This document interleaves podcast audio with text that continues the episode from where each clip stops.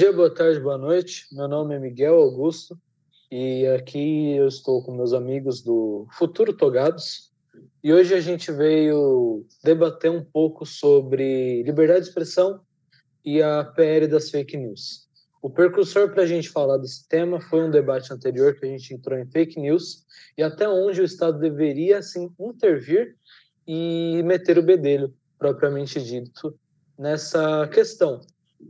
Até onde a gente é importante o Estado estar envolvido para ter o controle e até onde ele fere a nossa liberdade de expressão, tornando a gente muito próximo de um sistema autoritário. Então, eu vou passar a palavra agora para o meu amigo José, e ele vai fazer uma, uma prévia sobre esse tema, uma prévia histórica. Bom, é, a lei das fake news, como está sendo debatida agora uh, na Câmara dos Deputados e que foi aprovada já no Senado, ela faz parte só de uma, de uma sequência de leis que, uh, que buscam regular justamente o ambiente da internet. Né? Então, leis ali relativamente novas, a maior parte começa a surgir nos anos 90. Você tem, no início de, desse debate, as leis do senador Eduardo Azeredo, é, especificamente aqui o PL 84 de 1999, que definia basicamente alguns crimes de, é, de informática, aqui na terminologia do próprio projeto de lei, como clonagem de cartão de crédito, envio de vírus e malwares. Você tem mais recentemente, em 2011, num debate que vai estender até 2014, a aprovação do Marco Civil da Internet, né? É, esse marco muitas vezes ele é referido como uma espécie de constituição da internet, justamente porque ele estabelece então deveres e direitos de usuários de sites e dos provedores de internet. Então, uh, desde, por exemplo, a necessidade de se armazenar os dados de login de um usuário por até seis meses depois que ele entrou num site específico, ou, por exemplo, já no caso dos provedores, a necessidade de neutralidade na rede, então que os provedores não seriam, não seria autorizado a eles uh, que eles pudessem limitar os, uh, os sites, por exemplo, que algum consumidor iria, enfim, iria visitar.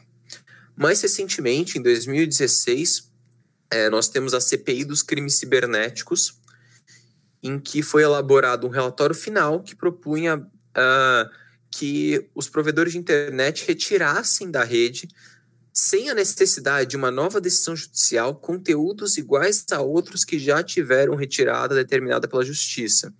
Então, por exemplo, uh, na época, se um determinado post que fosse considerado ofensivo fosse retirado da internet por uma decisão judicial, outros posts semelhantes que ou já estivessem lá naquele momento, ou que fossem postados futuramente, deveriam ser retirados imediatamente uh, pelos provedores em si.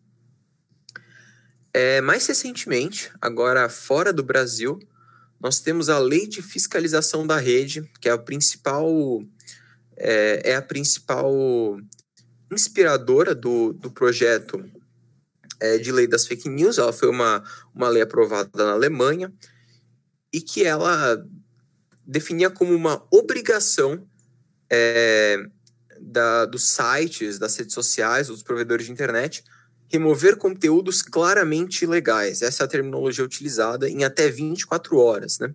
Essa lei ela entra em vigência em janeiro de 2018 e ainda exigia que todos os conteúdos que fossem retirados fossem reportados à Polícia Federal Alemã para que esses conteúdos pudessem ser investigados. Isso é na esteira ali do, da, de uma volta, em alguma medida, do neonazismo na Alemanha, né? É, aqui no Brasil, enquanto isso, nós tivemos uma lei que não era relativa à internet, mas que era relativa a, a fake news como um todo, um projeto de lei, aliás, já que não foi aprovado, é, em 2017, que criminalizava fake news em todos os âmbitos, seja, seja na internet, seja no, no âmbito pessoal. É, o crime em si era a divulgação de uma notícia que se sabe ser falsa e que pudesse modificar ou desvirtuar a verdade com relação à saúde, segurança pública, economia ou processo eleitoral. É, no caso aqui, o uso da internet para realizar essa disseminação de fake news, ele era só um agravante. Então era, uma, era, era mais ampla a lei nesse sentido. Uh, bom, por fim, nós temos aqui um outro exemplo. Uh, esse é um exemplo um pouco mais polêmico, que é a Lei contra o Ódio pela Coexistência Pacífica e Tolerância, que é uma lei da Venezuela, foi aprovada em 2017, é, e que ela basicamente permitia, então, a, a prisão de, por até é, a, a, prisão justamente por crimes de ódio. É, essa é a terminologia utilizada, por propagar discurso de ódio, aliás, perdão. Uh, um jornalista, inclusive, foi preso esse ano enquanto cobria a crise de saúde no país. Aliás, esse ano não, ano passado, perdão. Ele foi preso enquanto ele cobria a crise de saúde na Venezuela, sob a alegação de propagar o discurso de ódio. É, então, basicamente, é, essas são as as leis que nós temos como antecedentes à atual lei das fake news. E, evidentemente, nós temos o projeto atual. E é isso. É, oi, pessoal. Meu nome é Bia. E aí, eu acho que, como foi muito bem colocado pelo Miguel e pelo José, é, eu acho que é, um, é uma temática muito importante da gente de ser discutida. É, o único problema é que hoje aí é, muito impulsionada por, por essa questão da pandemia, a gente está vendo que a questão das fake news, a legislação que, que existe, talvez não seja assim tão eficaz quanto a gente pensa. Então, acho que talvez é, essa discussão e a criação de uma nova lei para regular é, o que pode ou não é, circular na, na, internet assim de forma é, aberta é algo muito importante. Oi, gente, meu nome é Camila e eu achei o tema bem legal, assim. É um tema bastante polêmico, né? Tipo, mas também é um tema bem importante para ser debatido. Eu acredito que, tipo, os dois lados têm pontos importantes de liberdade de expressão e também do fato das fake news poderem gerar diversas diversas consequências e repercussões. E eu acredito que o debate vai ser bem produtivo. Oi, pessoal, eu sou a Gabriela. É, como todos já falaram, eu acho que o tema é bem pertinente. Confesso que não tenho uma opinião formada ainda, mas eu acho que a gente tem que ter uma distinção muito clara entre fiscalização e censura dentro dessa legislação, se ela for para frente ou não, e é isso aí. Acho que o debate vai ser bem produtivo. Bom, uh, particularmente, uh, a ideia de um projeto para combater fake news não me parece de todo ruim, mas eu acredito que o documento atual do projeto de lei ele ainda é muito pouco técnico, no sentido que ele abre muitas brechas para usos indevidos uh, desse projeto de lei, aqui especificamente para promover censura, muitas vezes. Então, ainda estou construindo uma opinião um pouco mais elaborada sobre, sobre o assunto e eu espero poder, então, aqui contribuir com o debate. Visto é, o que a maior, todos vocês colocaram, eu queria voltar um pouco no que o, o Zezão colocou. E todos esses projetos de leis, para mim, os anteriores e os presentes, é, eles se usam de termos muito perigosos é, de que maneira perigosos? Quando você fala que uma postagem é claramente ilegal, eu acho que isso não pode, pode não parecer, mas ele é extremamente subjetivo. Na visão que o que é ilegal há muitos anos atrás, atualmente não é ilegal, e vice-versa. O que era legal, hoje é ilegal.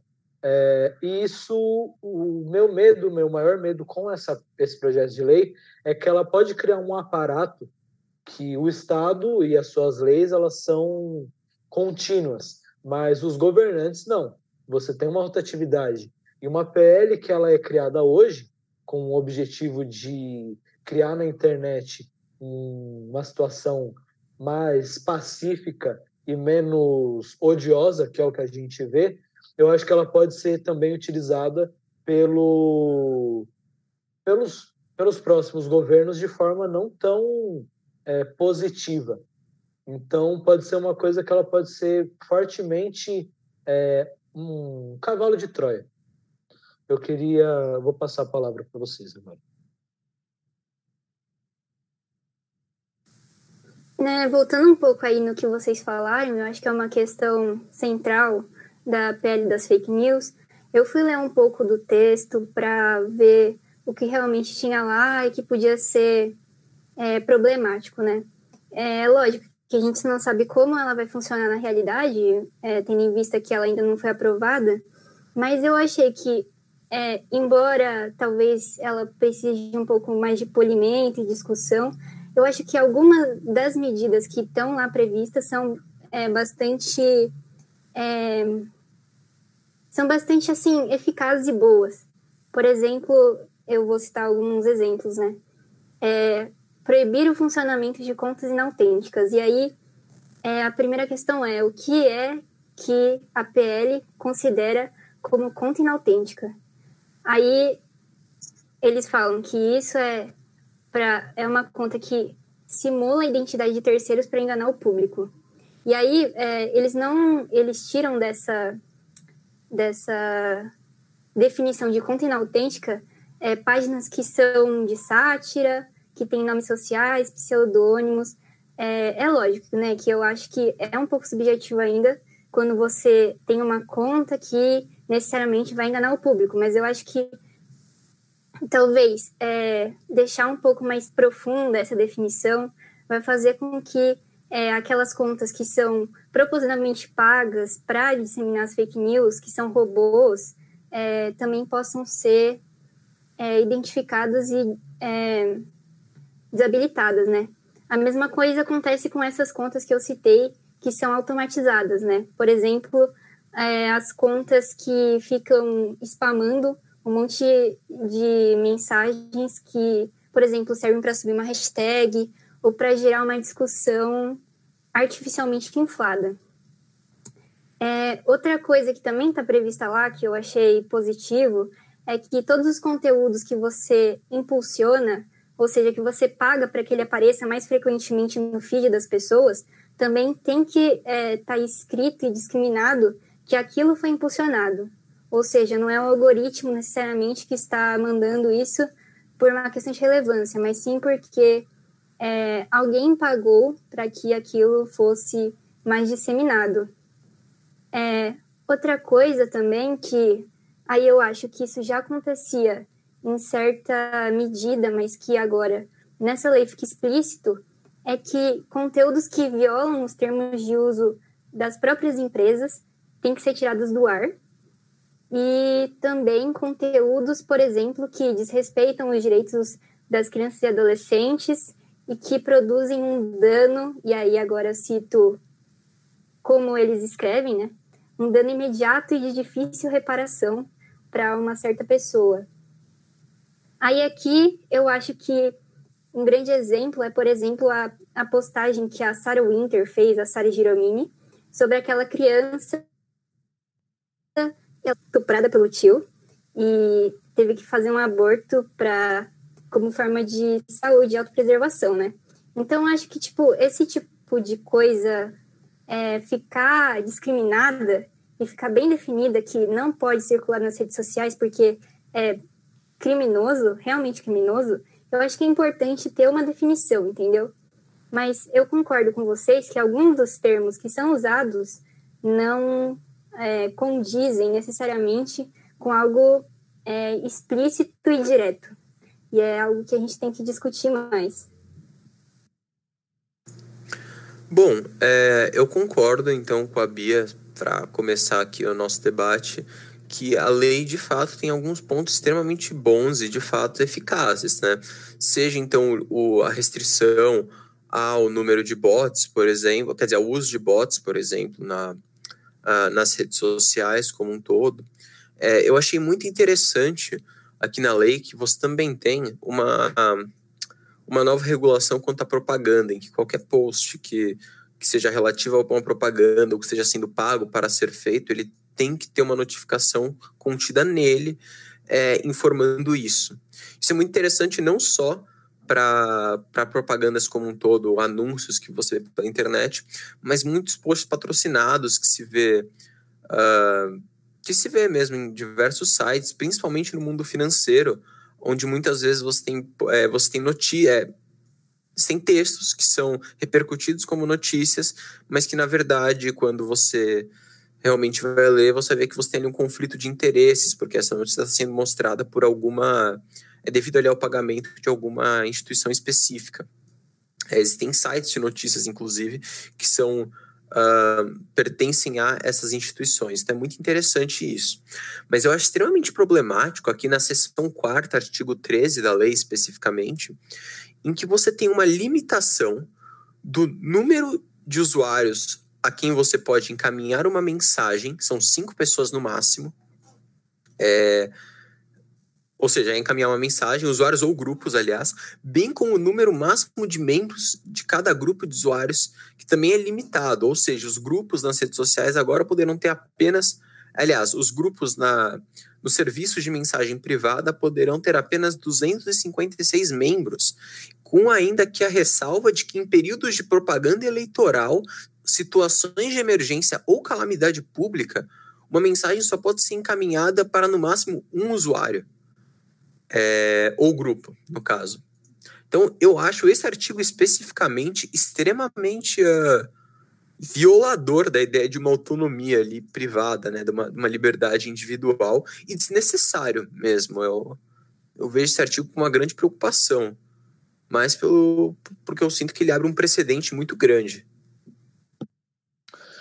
É, realmente é uma lei que esses, essas, essa, esses mecanismos, mecanismos contra os bots são extremamente necessários, mas em outros é, pontos da lei, como a exclusão de publicações, é, como o exemplo que a própria Bia disse, como ela deu, do caso da Sarah, Sarah Winter, é necessário uma legislação a mais para isso, sendo que você já tem um precedente legal de contra é, difamação, contra injúria, que, e de leis cibernéticas que vão contra isso, e automaticamente as próprias páginas têm mecanismos no termo de uso que vão contra essas publicações que violam o, os, os parâmetros da comunidade.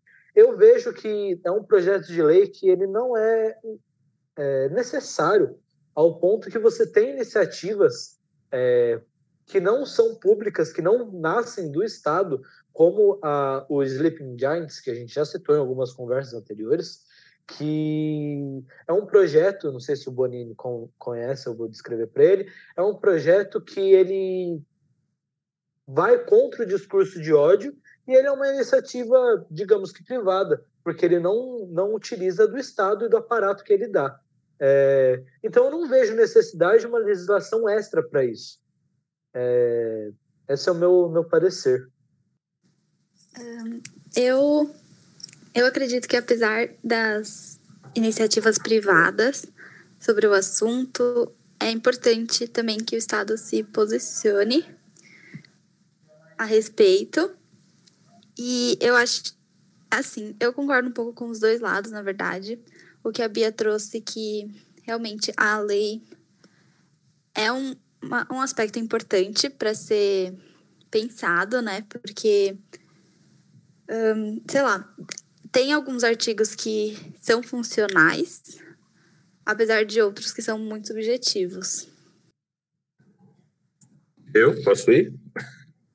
Eu queria, assim, é, sobre isso, levantar algumas ideias. Por exemplo, talvez o estabelecimento de uma lei específica para isso facilite e agilize o processo, uma vez que você não vai ter que caracterizar uma outra lei pré-existente e fazer a, a, a, sua caracterização para outro caso. Né? Então, por mais que exista a questão aí né, que o pessoal comenta sobre ah, né, falar as, as mentiras e tudo mais, para você tirar do ambiente é, da qual a lei está formada e aplicar no ambiente virtual leva um tempo a mais para se fazer. Então, talvez o estabelecimento né, dessa lei acelere os processos. Né? Agora, o problema para mim, como sempre, é a parte da subjetividade, né, a parte da interpretação. Eu entendo que uh, o Estado, ele, no mínimo, deve prover o bom convívio, né, ou facilitar o bom convívio das pessoas. A partir do momento que você tem é, um grupo ou uma pessoa que seja comentando coisas é, ou difamando pessoas e instituições né, no ambiente virtual, eu estou jogando contra o bom convívio. Né? Eu estou induzindo as outras pessoas a pensarem é, errado ou pensarem mentira. Né? Obrigado.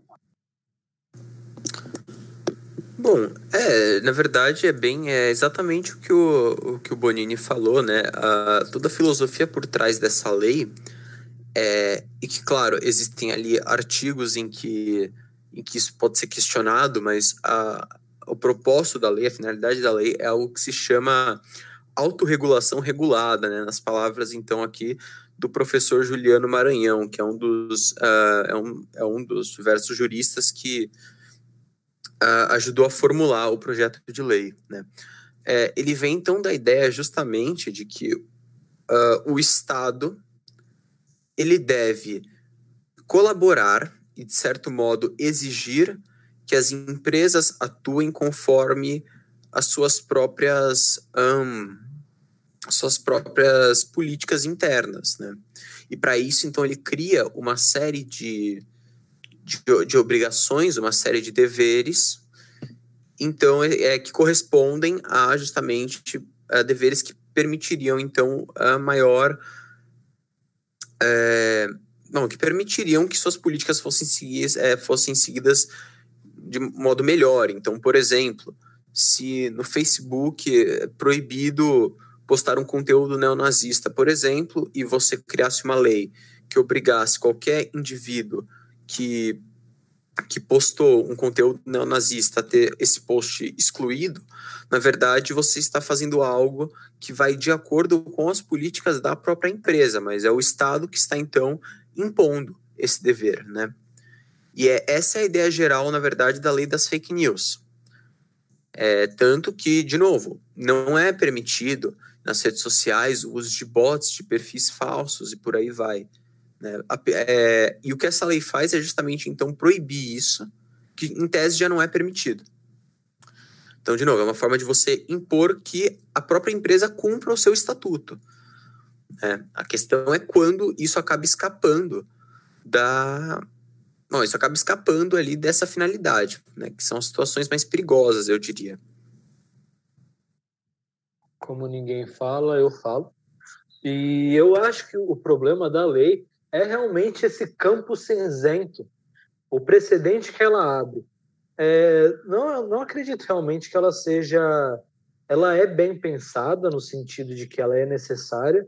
O, vejo uma dificuldade muito grande no Estado, é, principalmente em lidar com esse. e da, da sociedade em geral, em lidar com esse mecanismo novo que é a internet que é uma faca de dois gumes, que ela pode ser utilizada para uma coisa muito sensacional, que é o intercâmbio de, entre pessoas de diferentes partes do planeta, mas ela também pode ser utilizada para disseminar fake news. Eu acho que o problema da fake news é quando ela mata. Atualmente a gente vê fake news que matam. As fake news é, com o coronavírus, sobre o tratamento do coronavírus, são fake news que matam.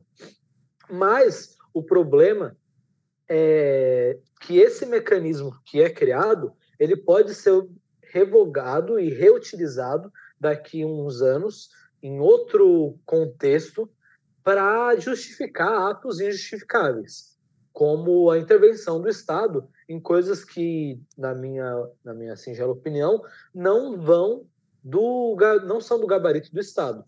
É, o Estado tem o dever de, de, de criar uma, um, um ambiente saudável, de intercâmbio saudável.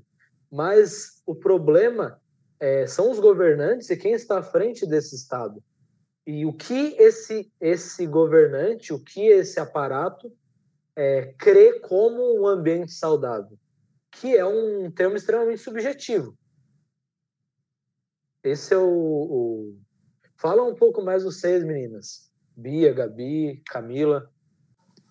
Eu acho que assim. Um, um, tipo, eu acredito que todas as leis sejam em algum algum grau assim subjetivas, né? É muito difícil criar algo que seja totalmente objetivo e funcional e que dê certo assim. Eu acredito que a proposta é muito importante, né? Simplesmente pelo que você mesmo disse, que as fake news acabam gerando consequências bem graves.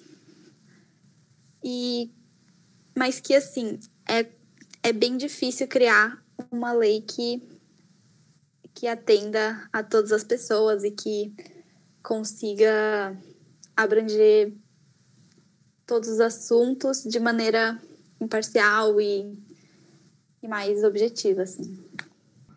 Então, é, baseado no que vocês falaram, e eu pensei um pouco, mesmo não tendo muito bem uma informação ainda, uma informação não, uma opinião formada, é, para mim, assim, com as regulações das plataformas de mídias sociais hoje em dia e em como esse projeto de lei ainda está em discussão, tipo, até onde ele é necessário, entende? Porque se cada plataforma já tem a sua própria regulamentação baseada nas leis vigentes de hoje em dia, com toda essa problematização em cima desse novo projeto de lei, até onde ele é necessário? Entendeu? a quem que ele vai vai beneficiar, entende? Para mim fica um pouco assim, tipo, talvez no futuro ele seja usado para censura, não sei. Me parece que é uma possibilidade, enfim. É, na, na verdade, é, bom, faz parte, de certo modo, da democracia como um todo e, é, na verdade, está na origem da democracia, de certa forma, essa desconfiança natural é, entre o, é, dos cidadãos como um todo em relação ao arbítrio de um governante ou de um governo, né? E o que esse projeto de lei pode fazer, se não... E aqui eu, eu enfim, concordo com absolutamente tudo que foi dito sobre o, risco de ser utilizado por uma censura. É, apesar desse risco, a gente pode, é, pode ser que a gente não ache ele como provável nos próximos anos, o que esse projeto de lei ele faz, ele cria então uma infraestrutura ali, é uma infraestrutura jurídica, né, uma infraestrutura legal que possa de fato permitir né, esse, essa censura especificamente. Então é, é muito criticado, por exemplo, dentro do, do projeto de lei, um artigo que ele é extremamente é, ele é extremamente dúbio na, na, na, do modo como ele foi formulado, que fala justamente então que as, uh, as empresas de enfim, que cuidam do envio de mensagens privadas, como o WhatsApp, por exemplo, o Messenger do Facebook, elas teriam que armazenar as conversas uh, dos usuários. É, em tese, em tese, a lei ela só diz de armazenamento. Né? Então, não seria necessariamente, por exemplo, o fim da criptografia das conversas. Mas isso é uma interpretação muito dúvida e subjetiva, porque o próprio artigo ele é mal formulado, na verdade. Então, de novo, é um risco da lei. A subjetividade é um risco muito grande nessa lei. Eu queria comentar um pouco do que o Zezão falou, e aí eu queria colocar um ponto lá do que está escrito, porque, é, obviamente, eu acho que é uma questão que realmente levanta muitas dúvidas, né, sobre uma, censura ou tudo mais. Só que o isso está no artigo 10 da lei. É, ele prevê aqui que os, os serviços de mensagem eles têm que guardar os metadados das, das mensagens, ou seja, quem enviou, é, a data que enviou, o horário, etc., para quem enviou. O problema é que é, ou a questão, no caso, é que é, essas mensagens, ou seja, o conteúdo das mensagens não é armazenado, só os metadados. E ainda, para esses metadados ser, serem coletados e serem armazenados, você ainda precisa de é, ter um monte de pré-requisitos, ou seja, é, eu vou ler aqui, tipo, um pouco do que é, esse armazenamento precisa ter, ou seja, é, uma mensagem precisa ser enviada por mais de seis, é, por mais de seis pessoas para grupos e tem que atingir pelo menos um número de mil usuários. Isso tem que ser feito num período de 15 dias e tem que ser é, tem que ser mensagem de forma coletiva, ou seja, listas de transmissão, quando você é, manda para diversos grupos. E aí o que acontece? É, por exemplo, o WhatsApp ele armazenaria os dados dessa mensagem, no sentido de usuário, data, uh, para quem foi enviado. E aí essas informações ficariam guardadas por só três meses. E elas só seriam acessadas se tivesse uma ordem judicial, ou seja, se tivesse indícios de crime, então o juiz mandasse é, revelar essas informações para que elas servissem de prova no processo. Então, é, por mais que seja é, um medo dessas informações vazarem ou alguma coisa assim, eu acho que na lei está descrito de forma até satisfatória que é, é, essas informações não vão ser usadas assim ao léu. Elas não vão ser é, violar, não vão violar a sua liberdade de expressão, até porque as condições para que elas sejam armazenadas vão ser bastante específicas. É, eu não sei como isso vai ficar na versão final do projeto, mas eu acho que ela está até que bem construída a proposta. Eu até, desculpa se eu cortei alguém, guardaria por mais tempo. Porque o tempo que você tem disponível para entrar com o processo, fazer todo o, o trâmite, pode ultrapassar os três meses. Né? Nesse lado, eu também penso desse jeito. Eu acho que esse medo da censura é natural do, do ser humano, né? É, a gente sempre tem medo, receio e é, do que está acima e do que a gente não controla. Pelo que é, vocês estão colocando, pode ser que esse medo da, da censura seja um medo meio bobo, mas o que eu ainda acredito é que hoje na internet a gente já tem o, a autorregulação.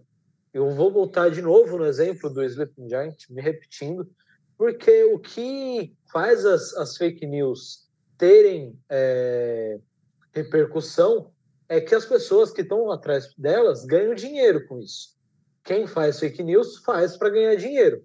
A partir do momento que você inicia um, uma, uma, um, um processo de boicote, o que o Sleeping Giant faz, na minha opinião, é um boicote, eu acho que ele já cria esse ambiente que o Bonini colocou no começo de autorregulação e de um ambiente saudável. Então, não sei, ela talvez esse medo da censura que eu coloquei ele tenha sido é, um pouco exagerado, mas eu ainda acho que, que não, não se trata de algo que você não tem nenhum aparato legal, porque você já tem o um marco da, da, da do, dos crimes cibernéticos. Então, não vejo uma alta necessidade de mais um de mais um projeto de lei abordando é, fake news e voltada para a internet. É, no caso, eu entendo que você é, interpelou, discutiu na questão da fake news que gera dinheiro, né? E no caso da fake news que roda a família, que trabalha a opinião das pessoas, isso não depende de financiamento, né? Isso depende de grupos de pessoas que fazem é, até às vezes porque querem, né? Não precisa nem ser um conglomerado robótico, né? De bots que vão fazer isso. Né?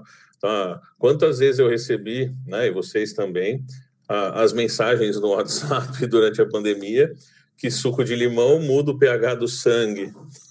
Né? E isso mata o coronavírus. Pô, é impressionante uma informação tão basal, né? tão básica que vocês tem no ensino médio da escola, a, a, minha avó de 80 anos, 70 anos lá faz, vê isso e compartilha isso, tudo bem. Mas como é que chegou uma informação dessa?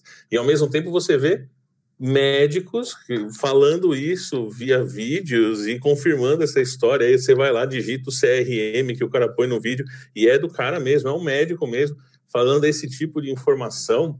Nossa, é de moer o fígado, me dá uma dor aqui no estômago.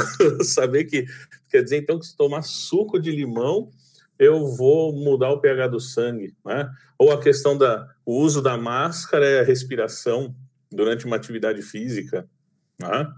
Ah, passa de novo por conteúdo de ensino médio, que a regulação da respiração se dá pelo acúmulo de CO2, não pela falta de oxigênio. E, e, e aí você tem um conjunto de pessoas, e aí não está visando dinheiro, não tem um financiamento para isso, né? E que propagam essa informação mesmo sem saber, né?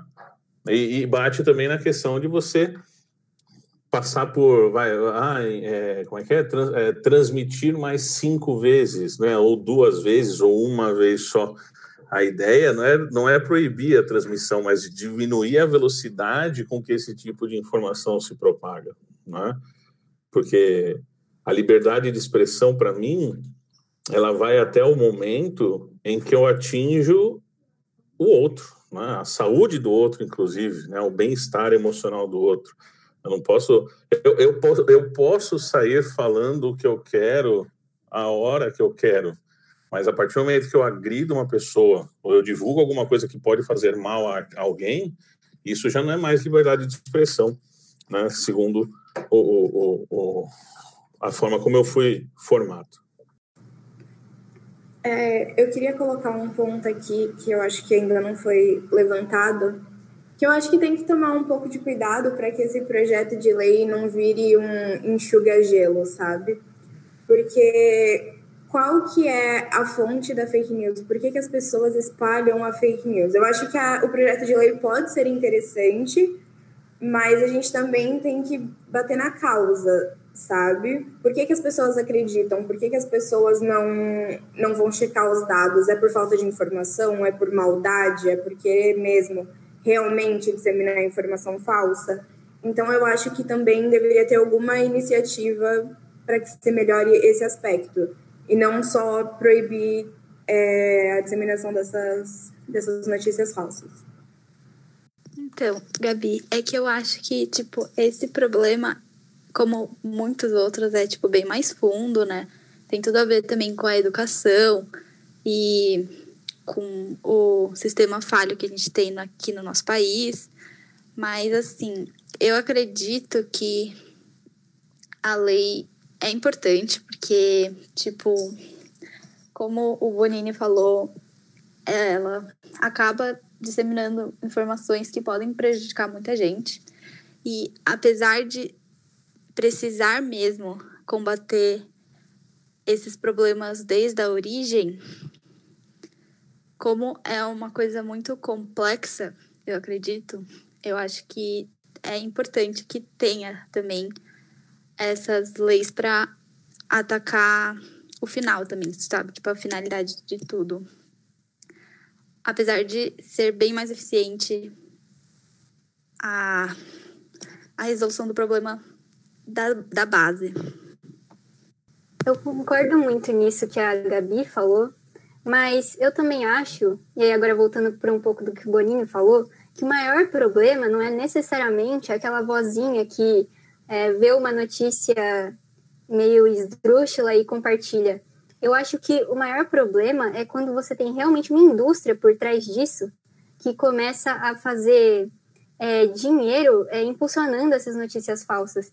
É, por exemplo, no que o no Miguel falou um pouco, é, do Sleeping Giants, eu também acho que o trabalho deles é muito importante, mas eles realizam esse trabalho é, cortando a fonte do dinheiro na, na é quando você faz a notícia. O problema aí é que o dinheiro está sendo injetado para impulsionar a notícia, o que é diferente. Por exemplo, não dá para você impedir uma empresa que é, no fim nem tem um nome, que ninguém sabe de onde veio, é, e que impulsiona e que sai mandando um monte de mensagens no WhatsApp. Não tem como você boicotar esse tipo de coisa. Então aí eu acho que a, que a lei entra. Aí eu acho que é, esse armazenamento de dados e esse armazenamento de quem está mandando e para quem está mandando é muito importante. Não necessariamente na questão do, do, do conteúdo em si, porque obviamente isso seria agredir a liberdade de expressão, mas saber quem está fazendo esses impulsionamentos e quem está pagando para que isso aconteça. É, obviamente, quando você tiver um crime, essa, esses dados vão ser muito importantes para chegar em quem financia essa rede e é, quem é, compra números de celular para propositalmente impulsionar todas essas informações. É, na verdade, eu, eu ser bem sincero, em primeiro lugar, eu já estou mudando muito a minha opinião sobre a lei depois desse debate.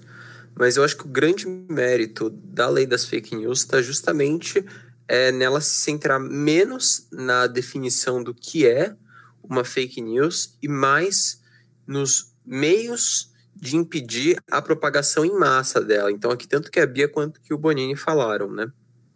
É, e só para fechar aqui o meu breve comentário, de fato, assim, não, não é sempre que a motivação é econômica, né? Existem motivações políticas, sociais, e às vezes existe a pura desinformação, que nasce de uma fofoca, por exemplo, e vai crescendo. Tem um caso muito antigo no Guarujá, né, lá na, ali na, na Baixada Santista, em que você teve uma corrente de WhatsApp que foi disseminada dizendo que uma, uma mulher era uma bruxa que matava criancinhas e um dia essa mulher ela foi é, apedrejada na rua.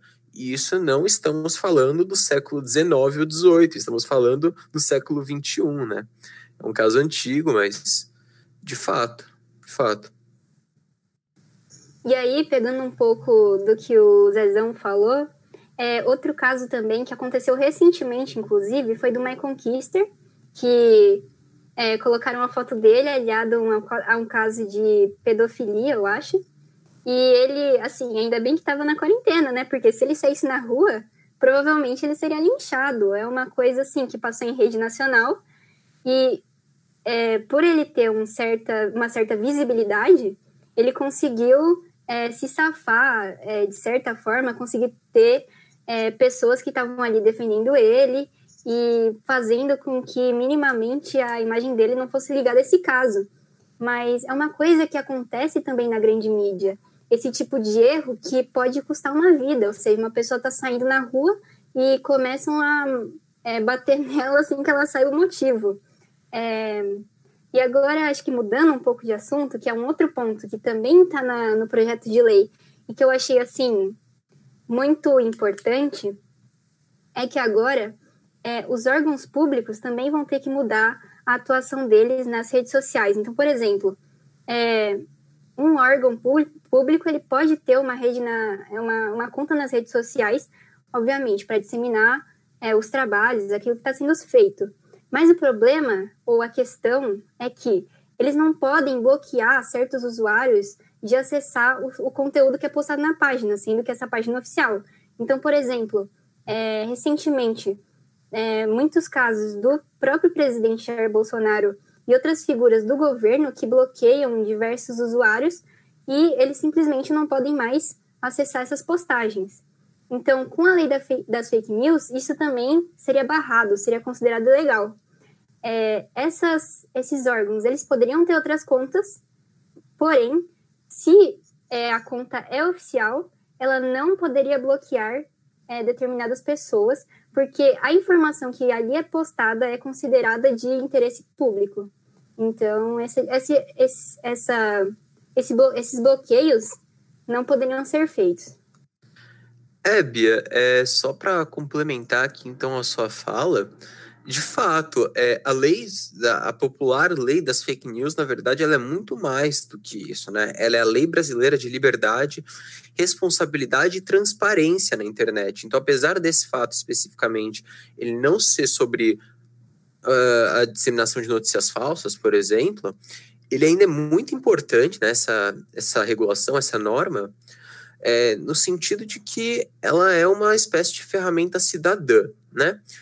Uh, existe um professor na Universidade de São Paulo, o professor Sebastião de Barros Tojal, e ele diz que é, na história do Estado brasileiro, você tem um profundo estranhamento entre o cidadão e a figura burocrática do Estado.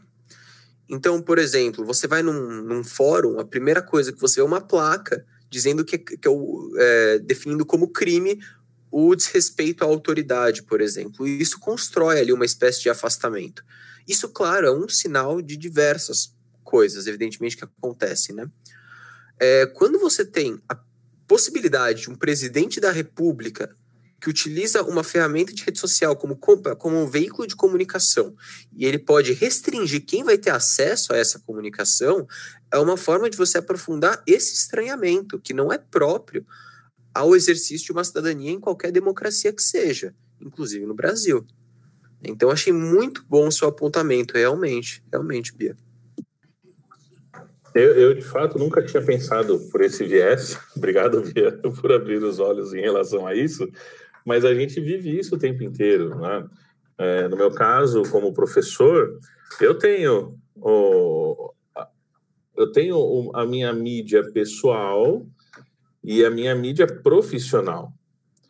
Mas eu decidi não ter mais. É uma só, porque a confusão ela existe então, quando eu falo, né, ou quando a gente fala para alguém ou com alguém, na verdade eu estou lidando com muitas pessoas ao mesmo tempo e eu entendi que qualquer coisa que eu emita como informação, ela não vai ser discernida entre o pessoal particular Bonini e o professor Bonini.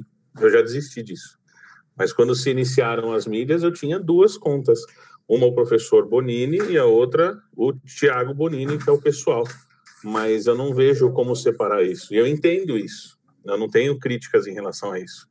Portanto, se um presidente quer fazer a sua divulgação por essas mídias, ele tem que entender que a partir do momento que ele está no cargo que ele está, seja qualquer presidente, em qualquer país, ele não está emitindo uma opinião, né, uma coisa pessoal. Ele está representando um, um, um valor, ele tem uma responsabilidade, uma responsabilidade social e pública daquilo que ele está fazendo. Né? Obrigado. Antes do Bonini partir, eu gostaria de agradecer muito a presença dele. Foi muito bom receber ele. Quero convidar ele para participar mais, mais vezes. Foi muito legal, muito pertinente a participação, como eu já esperava que seria. Então, muito obrigado pela, pela participação, senhor. Obrigado a vocês pelo convite, adorei. Acho que vocês estão fazendo uma coisa fantástica. Imagino que existam mais participantes e hoje deu alguma coisa e não, a gente não teve um, um, grupo gigantesco que eu queria que tivesse fazendo parte disso. Vocês são demais, parabéns, parabéns. Obrigado, Muito bom. Senhor. E semana que vem conta comigo aí. O chama, vai avisando que eu estou aqui só esperando esse momento. Achei muito, muito, muito, muito bom. Vocês não têm ideia de como eu estou feliz por vocês. Tá? Obrigado. De coração. Um beijo, de coração mesmo. Se cuidem, um beijão. Retomando agora. Eu não quero sair. Fica isso. eu tenho que dar, eu não quero sair. Manda sua filha para dar aula. Eu tenho que dar aula de quinidários do cursinho agora. Não. Coloca todo mundo do, do cursinho aqui. Puta, seria fantástico. É aula magna. Bota, é. bota vídeo do Renato Amigo para eles assistirem. É boa, as aulas são boas. Não. Eu tenho certeza que a Júlia tem, tem coisa de quinidário no canal dela. Gente, ela postou um vídeo de secando um olho. Eu fiquei em choque. Da hora, hora do olho. Mas valeu, moçada. Muito bom, muito bom. E, ó, tem muitas pessoas que gostariam de estar aqui no meu lugar, viu? Muitas mesmo. Falou? É, um beijo, obrigado. Coração de mãe, professor. Até mais, Bonini. Boa aula. Tchau, sir. Agora, voltando com os olhos levemente marejados. Essa é... perda, né? Essa perda inestimável. Um soldado, um soldado que caiu, pessoal. Exatamente. Vamos prestar respeito. é, só fazendo uma pequena errata, de, porque a gente está gravando e rolou uma, uma discussão no, no chat. O Zezão comentou sobre, o, a, sobre um termo da, da PL, só que esse termo caiu no Senado, não só para se tiver alguém nos ouvindo, espero que esteja, para ficar claro isso. E eu queria voltar na fala da Bia, porque ela me fez lembrar do, da forma que o, o, o perfil oficial do DataPrev está tratando a pandemia. Eu não sei se vocês acompanharam, mas o DataPrev estava com um placar da vida. Então, tipo, ele, ele postava em caixa alta o, o, os que venceram a Covid e embaixinho, pequenininho, tava as mortes.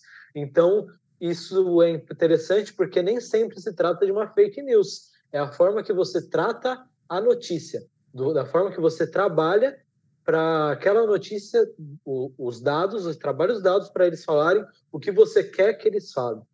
Então, isso daí vai até um pouco além das, das fake news porque não é mentira, mas é uma inverdade. Não sei se esse termo faz sentido.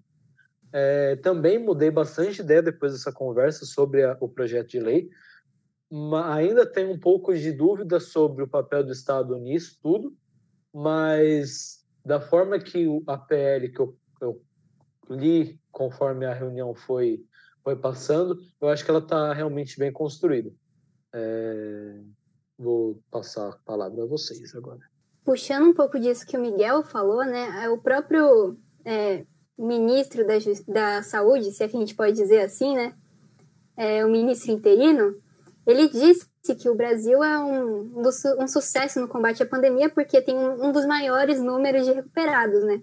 Só que é fácil você ter um alto número de recuperados se você tem muitos contaminados. Mas até aí tudo bem. É, eu acho que, agora voltando um pouco mais para o tema, é, esse, esse rótulo que a PL ganhou, né, de é, projeto de lei das fake news, ele acabou enganando muita gente, né, porque o próprio projeto não tem uma definição de fake news, o que é muito interessante. Ele não, ele não define é, qual informação, qual notícia é fake ou não. Então, é, eu acho que isso foi até uma, uma pressão que teve na própria Câmara para tirar essa definição. Então, é, no caso, o própria. Bia, eu acho que você travou. E eu travei? É, eu acho que você travou. Né? É. Onde eu parei? É, você... Você acabou de falar sobre não ter definição de fake news. Você literalmente falou isso, não tem definição de fake news no projeto. E aí começou a travar. Ah, tá. Agora tá, tá certo a minha fala aí? Sim, sim, ah, pode falar. Tá bom. Então, é o, que é um pouco engraçado, né? Porque o próprio nome diz que é o projeto das fake news. Mas é, eu acho que é uma coisa, no fim, que é importante, né? Porque isso não faz com que não abre brechas para que seja censura. Eu acho que, como o Zezão disse, ele levantou, é, esse projeto ele está muito tudo bem ele tem uma certa um certo foco para o conteúdo mas ele está muito mais voltado, na, no meu entender, para a forma como isso é veiculado, ou seja, é, nas empresas que vão e impulsionam é, esse determinado conteúdo. É, é assim, esses, essas notícias que são infladas, né? E acabam enganando o público como se fosse verdade. E aí eu acho que é, é um ponto que o projeto acerta muito, né? Porque ele foge dessa questão da censura. Na, na, no meu ponto de vista, ainda tem muita discussão a ser feita, é, ainda mais agora no, na pandemia, que não, tem, não dá para ter uma ampla discussão na sociedade sobre o projeto. Eu acho que talvez ele tenha que tramitar ainda um pouco mais para é, ter esses pequenos ajustes. Mas eu acho também que ele é um projeto assim consistente. É, outro ponto que eu queria dizer também, que eu esqueci de comentar, é que é, essa questão do que, ou, ou, talvez esse debate né, que seria gerado em torno do que é fake news e do que não é, seria feito por uma comissão. E aí essa comissão seria é, feita por, obviamente, por parlamentares, pela sociedade civil e também pelas próprias empresas que que veiculam é, informações, né? Então, acho que, no fim, é, no, do meu ponto de vista, eu acho que é, é um projeto de lei, assim, que ainda pode ser melhorado, mas que é muito bom nesse sentido, porque ele cria mecanismos de autorregulação dentro da própria lei para que é, esse tipo de censura ou coisa assim não, não aconteçam. É, não, justamente. É, na verdade, qualquer tentativa de definição do que seria uma fake news, né, resultaria em ou A. né, seria a definição de que apenas notícias veiculadas por determinadas uh, por determinados sites, por exemplo, seriam consideradas notícias verdadeiras. Uh, ou ainda pior, né, do que para uma notícia considerada verdadeira, ela teria que passar então ali pelo crivo do, do, do Estado, né, do Estado e que em sentido bem amplo, seja de um magistrado, né, de um juiz, seja ali de um, de um órgão específico. Então, realmente, é, é um grande acerto, na verdade, da, da, do projeto de lei não definir fake news, né? Não, não, não fazer, por exemplo, o mesmo erro que o projeto de lei de 2017 cometia, que era, uh, que era enfim, estabelecer uma série de, uh, de tópicos que poderiam ser ali né, temas de fake news. Então, esse projeto de lei ele acerta mais, como eu já disse, como vocês também disseram, na, na ideia de conter os mecanismos de, uh, de uh, dispersão das fake news como um todo, né? É, não, é isso, é isso. Quero voltar em um ponto que eu estava estudando para vir aqui e eu vi algum, algumas pessoas que estavam se posicionando contra o, o projeto de lei e eu vejo muita razão, ainda mais depois dessa nossa conversa, porque eu acredito que tenha sido inoportuno o projeto ter sido tramitado em EAD, porque você tira muito dessa conversa e da dinâmica de você convocar assembleia, convocar participação do, do público. Então, eu acho que se tivesse esperado esse projeto para não ter sido feito com tanta pressa como foi feito, ele teria um apoio muito maior da sociedade civil e não que não veria ele como ele é rotulado por alguns algumas pessoas que provavelmente não leram o projeto, não fizeram esse estudo do, da lei da mordaça. E agora a gente está vendo que não é a lei da mordaça, é uma coisa muito distante disso. Mas ele foi erroneamente, é, não foi bem trabalhado. Eu acho que eles falharam nisso daí de maneira extremamente é, contundente, para usar palavras bonitas. É, na verdade, eu concordo, né? Eu imagino que essa lei teria sido polêmica em qualquer situação, uh, por um motivo muito simples, né? Que é o mesmo motivo que levou à criação dessa lei, que é fake news, na verdade. É, é um tema extremamente, extremamente passional, por assim dizer, não a ideia da fake news, mas a ideia de ter um controle sobre aquilo que você pode ou não pode publicar e da maneira como você pode ou não pode publicar. De novo, não é uma lei que é centrada no conteúdo em si, mas é uma lei que versa sobre um assunto que é relacionado a esse conteúdo, querendo ou não. Né? Uh, na, no projeto de lei original, e aqui eu me retifico pessoalmente pelo, pelo engano, eu estava lendo o projeto de lei disponibilizado pelo Senado, e na verdade uh, o projeto que foi enviado para a Câmara era diferente. Então, no projeto de lei original, você tinha coisas como, por exemplo, a limitação é, do número de mensa do, das mensagens que você poderia enviar para um determinado número de pessoas. Então, só poderia encaminhar uma mensagem por é, para até cinco pessoas ou cinco grupos. Querendo ou não, é, isso é algo que, à primeira vista, e evidentemente, de novo, me retrato aqui, caiu na, é, caiu conforme teve as discussões sobre a lei, mas querendo, mas querendo ou não, é, isso é sim um, um, tema polêmico, né? E temas polêmicos levam ali a, face, a fáceis mal entendimentos, desinformação, seja no sentido de engano, seja no sentido de uma desinformação intencional, né, do processo de levar as pessoas a induzir as pessoas ao erro. E como todo tema político, né, acaba então ali sendo revestido por uma camada mais cinzenta que, e opaca, né, que as pessoas não conseguem entender exatamente sobre o que se trata, porque não é tão facilmente assim disperso, né? É muito mais fácil para uma um jornal, para um perfil, uma página no Facebook, um movimento político, um político em específico falar que está sendo discutido uma forma de impedir as pessoas, o que o governo está discutindo uma forma de impedir as pessoas, de proibir as pessoas, aliás, né, de disseminar notícias falsas, do que falar que, na verdade, é um projeto de lei que visa combater, por exemplo, uh, a falta de transparência, seja dos governantes, seja dos entes privados, né. Então, de fato, é, é muito mais interessante esse projeto do que ele parece à primeira vista. É, eu gostaria agora, eu sei que eu vou apanhar provavelmente, mas convocar a Mimi e a Gabriela para falar, porque elas estão muito quietas hoje. Então, assim, é, eu sinto muito, gente, mas eu não estudei tão profundamente o assunto, então eu não tenho muita coisa a acrescentar. Mas eu, eu concordo com a, eu concordo com os pontos que vocês levantaram. Realmente é uma questão, tipo, é uma questão polêmica que pode gerar muitos mal entendimentos por parte da população em geral. Foi um projeto bem trabalhado, assim como a Bia falou, mas que sempre tem algo a melhorar. Então, assim como o Miguel apontou, eh, podia ter sido informado com mais detalhes a população para que haja um pouco menos de desentendimento nessa parte.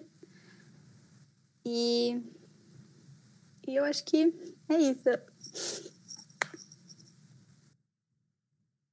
Então, gente, é, eu não tinha falado muito. Na real, vocês, tipo, confundiram muito a minha cabeça de um jeito muito bom. Eu comecei sendo totalmente contra o projeto de lei, achando ele absurdamente problemático. Aí vocês começaram a falar, e agora eu concordo muito mais com ele do que acho problemático.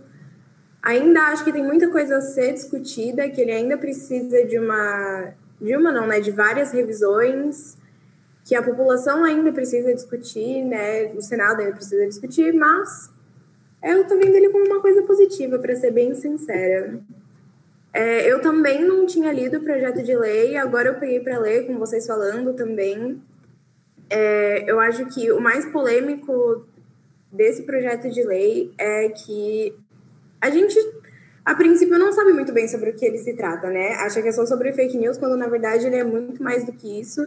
E ele pode trazer muito, muitas melhorias além de, ah, isso não pode circular porque é fake news, porque tem uma informação errada. Bom, é, eu imagino que então, antes da gente encerrar aqui, eu gostaria só de fazer aqui umas últimas, dizer aqui umas últimas palavras, não relacionadas ao tema em si, mas só revelando aqui como é importante, então, a gente manter sempre um debate, né? E num debate, principalmente, manter a, a, a cabeça aberta a novas ideias. Então, é, quando isso, toda essa discussão se iniciou, é, imagino que diversas pessoas aqui, inclusive, por exemplo, o Miguel, eu, a, a Gabriela, a gente está muito mais pendendo para uma posição mais crítica quanto ao projeto de lei como um todo. E conforme nós fomos discutindo, né, seja aqui com o Bonini, com a Bia, com a Camila, uh, as nossas posições foram mudando como um todo. Eu imagino que, que de certo modo, talvez em algum grau, menor ou maior, nunca se sabe, é, o resto da, desse grupo concorde com com, com, as minhas palavras, mas de novo, é muito importante a gente lembrar, né? Um debate não é uma briga, né? Um debate não é aquela necessidade de convencer o outro. O debate é uma exposição de ideias, né? E ideias nunca são uh, suficientes, digamos assim. Sempre tem espaço para mais, né? É isso. Bom, eu, eu queria reiterar o meu pedido de desculpas pela minha desinformação a respeito do assunto. Mas, assim, eu achei o debate muito produtivo. Foi muito legal poder ouvir opiniões diversas e, e evoluindo conforme o debate ia acontecendo. É, eu vim com uma. Eu, eu não tinha muito uma opinião formada no início. Eu não cheguei a ler o projeto, eu só tinha visto mais por cima o assunto. Mas eu, eu achei bem legal mesmo o debate e tudo que ele. todas as novas ideias que ele trouxe. É, eu queria falar que eu concordo totalmente com o que o Zezão falou. Eu acho que o debate não tem que ser uma, uma competição para ver, assim, uma batalha de ideias para ver quem vai ganhar. Achei muito, muito, muito, muito, muito produtivo. Também vim não sabendo muito comecei com uma ideia, eu estou terminando com uma ideia completamente diferente. Eu queria agradecer muito a vocês. Muito obrigada por terem proporcionado isso para mim. É, eu queria dizer aqui que eu também gostei muito do debate.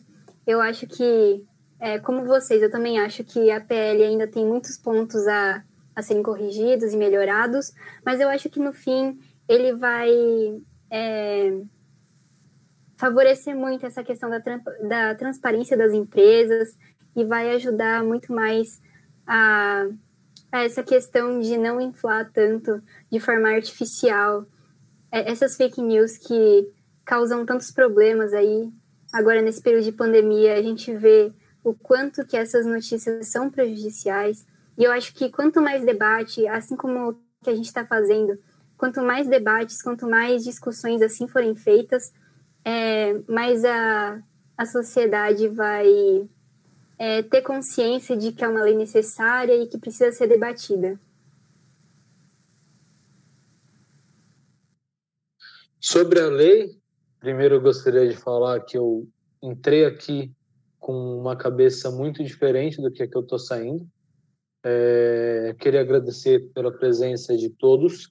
Queria falar que está sendo sensacional essa experiência com vocês e que eu espero que seja a terceira semana de muitas semanas que estão por vir.